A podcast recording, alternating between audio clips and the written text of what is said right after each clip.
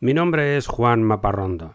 Soy periodista, divulgador, viajero incansable y fanático de la exploración humana del espacio exterior y de la búsqueda científica de vida en el universo.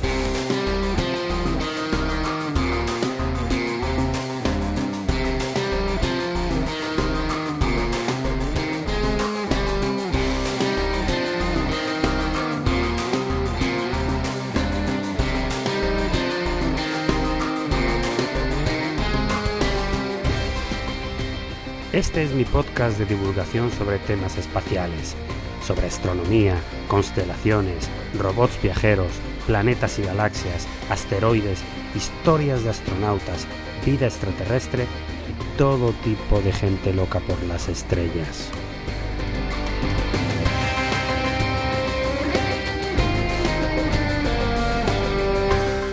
Bienvenidos al sueño de Laika.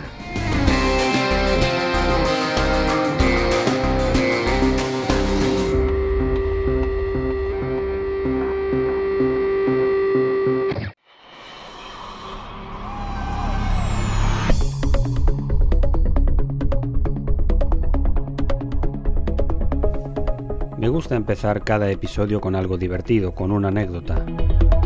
Y hoy quiero hablarte del astrónomo de la nariz de oro. A principios del siglo XVII había dos astrónomos de gran relevancia a nivel mundial.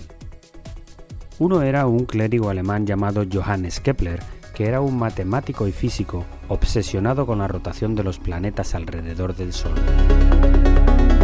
El otro era un rico potentado de Dinamarca llamado Tycho Brahe, quien era el mejor observador de los movimientos de los planetas en el cielo.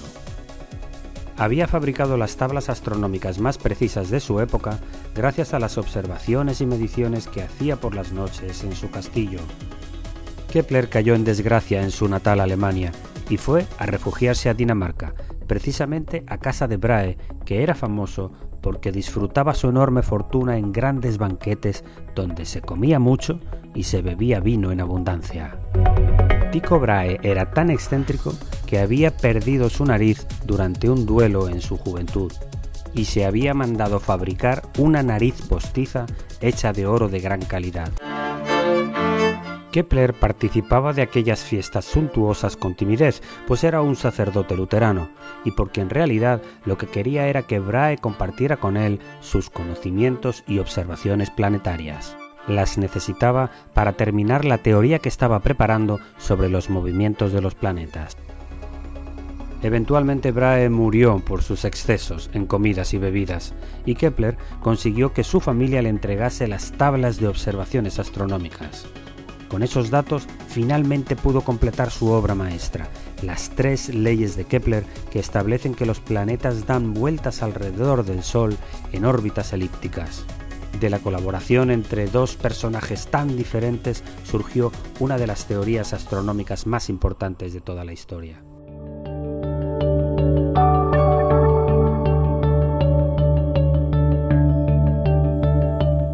Entramos ahora en la parte central del episodio de hoy. Voy a contarte la historia del primer paseo espacial. La carrera espacial entre los Estados Unidos y la Unión Soviética comenzó hace 50 años. Y estaba claro que durante los primeros 15 años los rusos ganaban por goleada primer satélite en 1957, primer hombre en el espacio en 1961, primera mujer en el espacio en 1962 y tres años más tarde, en marzo de 1965, ya estaban listos para apuntarse un nuevo tanto, la primera vez que un ser humano flotaría en el espacio fuera de su nave. El elegido fue un oficial del ejército del aire soviético llamado Alexei Leonov, que subió a una altitud de 475 kilómetros junto con otro cosmonauta llamado Pavel Velayev. Fue un viaje de dos días a bordo de la nave Voskhod 2. Ser un cosmonauta en los años 60 en la Unión Soviética era un juego suicida, una ruleta rusa, nunca mejor dicho. Las posibilidades de un éxito total de las misiones espaciales soviéticas estaban cerca del 50%. Una de cada dos podría salir mal. Y como ya la mayoría de las misiones eran tripuladas, eso significaba la muerte irreversible de los tripulantes. El riesgo aumentaba aún más en misiones como esta, en las que se hacían cosas por primera vez y no había nadie para explicar la forma de hacer los procedimientos. La experimentación y el aprendizaje de los errores son la esencia misma de la historia de la ciencia y la exploración espacial no iba a ser menos. Leonov y Belayev alcanzaron la órbita de baja altitud en un vuelo de 48 minutos y se acostumbraron a la falta de gravedad. En cuatro horas más ya estaban preparados para el primer paseo espacial. La cápsula Boschot tenía adosada una cámara de despresurización inflable. Allí se introdujo Leonov entrando de cabeza y puso a funcionar el sistema autónomo de respiración y climatización de su traje. Su compañero cerró la escotilla, dejaron que el aire se escapase y el mayor Leonov abrió la puerta y se asomó hacia afuera. En esa posición, el sol sale y se pone cada 45 minutos más o menos, dependiendo de la velocidad de la nave. Hay por tanto 45 minutos de luz de día con un sol abrasador sin los filtros de la atmósfera que nos protegen y otros 45 minutos de la oscuridad más absoluta. Leonov salió de día y enseguida experimentó la extraña sensación de que la enorme Tierra no estaba debajo, sino encima de su cabeza, una sensación que más tarde fue descrita por todos los astronautas posteriores. Pero Leonov era el pionero y todos los demás aprenderían de sus aciertos y de sus errores. Con enorme nerviosismo, atado por un cable que le sujetaba a la nave y a la vez le alimentaba de oxígeno, el cosmonauta se despegó en tres ocasiones un par de decenas de metros de la cápsula tratando de hacer una foto de la nave desde afuera. En tres ocasiones chocó con el fuselaje al intentar acercarse de nuevo, asustando a su compañero que estaba dentro, escuchaba golpes y no sabía lo que estaba pasando. Pocos minutos después, Leonov regresó a la cápsula, pero su traje se había inflado demasiado.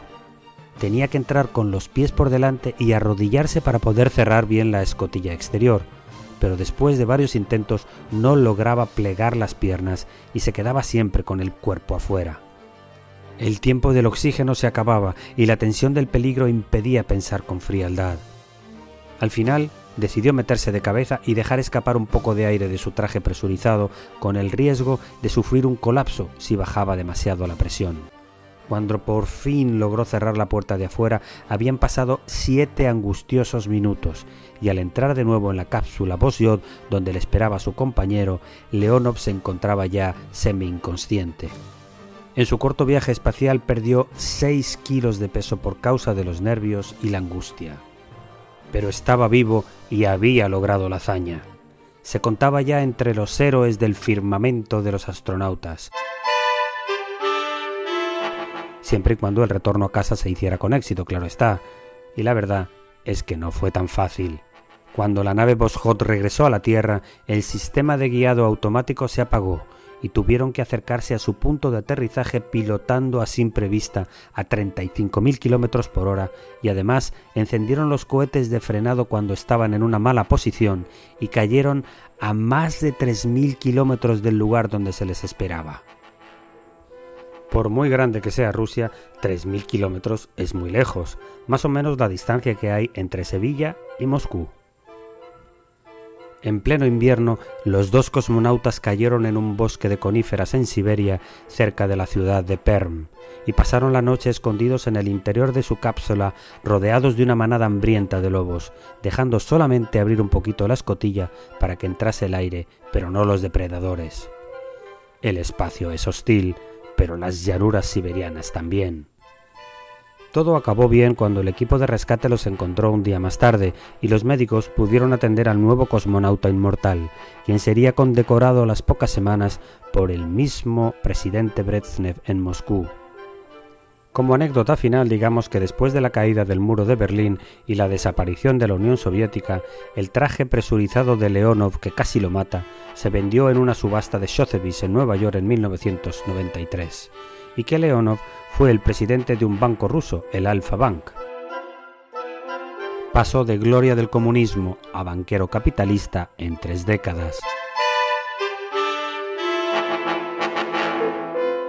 Y hasta aquí el episodio de hoy de El sueño de Laika. Espero que te haya gustado.